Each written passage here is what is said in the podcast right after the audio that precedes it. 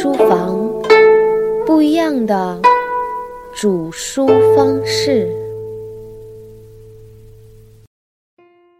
各位御书房的伙伴们，大家好！开号又开始为大家煮书了。今天我们要给大家介绍的是一本非常有意义的文学载体。我们之前说过，很多文学资料都是从这本《昭明文选》里摘选出来的。按照钱穆先生的说法，如果研究古代诗文，仅《诗经》和《昭明文选》这两本书就足够研究了。南北朝时期编撰诗文总集的风气很盛，编选的学者文人多不胜数。比如善文《翰林论》《文章留别集》《吉林集超》等等，因为政治的不稳定和分裂，文人们内心渴望统一，编撰总集的现象就相对容易理解。自古文人一定是对政治非常敏感的一帮人物，因为这些文集年代久远，所以选的文集和篇数远不及《昭明文选》，所以《昭明文选》就成了我们研究古代诗文的首选。《昭明文选》。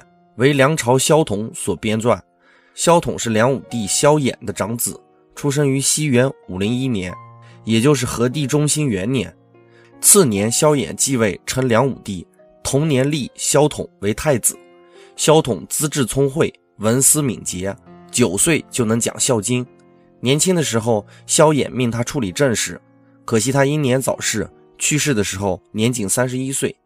谥号为昭明，所以他编撰的文学为。昭明文选，昭明太子的财力和物力等各方面都非常的充足。昭明太子出身于皇族，自幼热爱文学，藏书数万卷，又礼遇天下学者文士，这些苛刻的条件集中在一个人身上，才诞生出《昭明文学》这本诗文总集的孤本。《昭明文学》仅序可以分为八大段，我们简单的阐述一下它的逻辑。序的第一段描述了文字的由来，据说是伏羲时期创造了文字。替代了结绳记事，又引用了《易经》“关乎天文以察时变，关乎人文以化成天下”的句子，来说明文章的深远意义，涉及到政治统治阶级的利益。序的第二段自然而然地引入到物品的变化和时间的关系，包括生产力的关系，进而把文学的变化也植入其中。这个观点和我的观点不谋而合。生产力的发展、时间的推移和地域的变迁。直接导致了文学不断调整和变化，正如序中所写的：“其变本而加厉，物既有之，文艺亦然，随时变改，难可详细。”从这一点来看，萧统认为文章的变化很难去分析，所以总集的历史意义就出现了。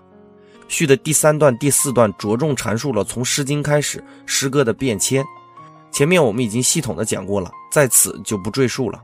而第五段到第八段就开始铺陈昭明文选的历史意义和政治意义，可见文学在一定程度上是为政治服务的。这个观点我们在前面也有所论述。而关于篇章的分类，昭明文学可谓是自古以来分类最细的文学。刘勰的《文心雕龙》只分了二十类，昭明文学竟然分了三十八体之多，赋体十五类，诗体二十四类。这三十八体中录入的作品作家。从先秦到南朝梁代，一共有一百二十七人，诗文歌赋总采集了七百多篇，各个朝代均有涉及。大体来讲，越是古老的，比如周、秦两汉，收录的个人作品就比较少；而到了魏晋时期，则人数增多。到了宋、齐、梁三代，作家虽然不多，但是收录的个人作品超过了之前的作家。昭明文学有一些让人诟病的地方。就是在有些需要归为散文的分类，却归入到了韵文，这些不准确的地方，我们需要有甄别性的去摄入。而很多绚丽的词藻还是很值得我们学习的。昭明文学使用了很多古旧生冷的字，可以让很多今天已经不用的文字得到考证。昭明文学曾被历代的文学大家所推崇，就连清代的曾国藩，在他的家训中提到，他爱读昭明文学。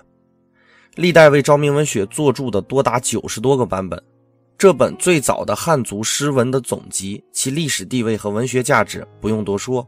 昭明文学的很多意义和价值不言而喻。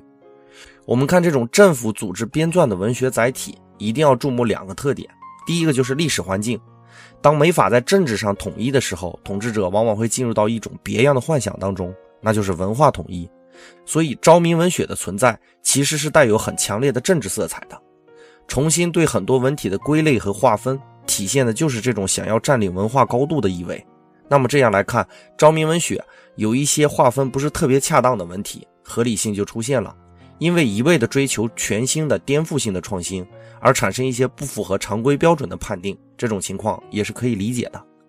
第二个应该注意的一点是生产力，在王安石以新经学取士之前，昭明文学一度是读书人必读的课本，所以我们可以假定，在王安石变法之前的经济水平和生产力水平和昭明文学的关系是很密切的。昭明文学在这样的生产力水平下是合理的文学载体。昭明文学刻意地避开了经史子集、奏议等政治文体，也体现了昭明文学对待文学的一个态度。在昭明文学的体系下，中国文学被分割成了两大部分：以学术为载体的经史子集和以文学为载体的昭明文学。把文学和政治区分开来，这不时是一次大的发展。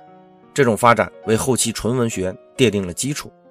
所以，我们回归到开始研究古典文学，一本是昭明文学，一本是《诗经》，基本涵盖了我们古典文学的部分。这些都是从华丽的词藻、绚烂的诗句为出发点。虽然很多文学作品在书写的时候带有大量的政治动机，但是被昭明文学的一收录，并将其与经史子集区分开来，就变得更加具有文化价值。很多文化也体现出了跨时代性，真正的做到了与世长存。昭明文学好比一个又一个容器，把历史长河里留下的美酒装入到不同的容器中，除了让美味保存下来，还更加具有观赏的价值。所以，昭明文学并非简单的采集，也算是一种别样的阐述。我们开号御书房也类似于此，我们把那些绚烂的文化采集起来，用我们的语言装成不同的包装，打上我的思想，让这些文化和知识除了留存下来，还加上了新的时代性。跨越了时间和空间，让他们藏在你自己的酒窖当中。本节的内容就播讲到这里，伙伴们，我们下节再见。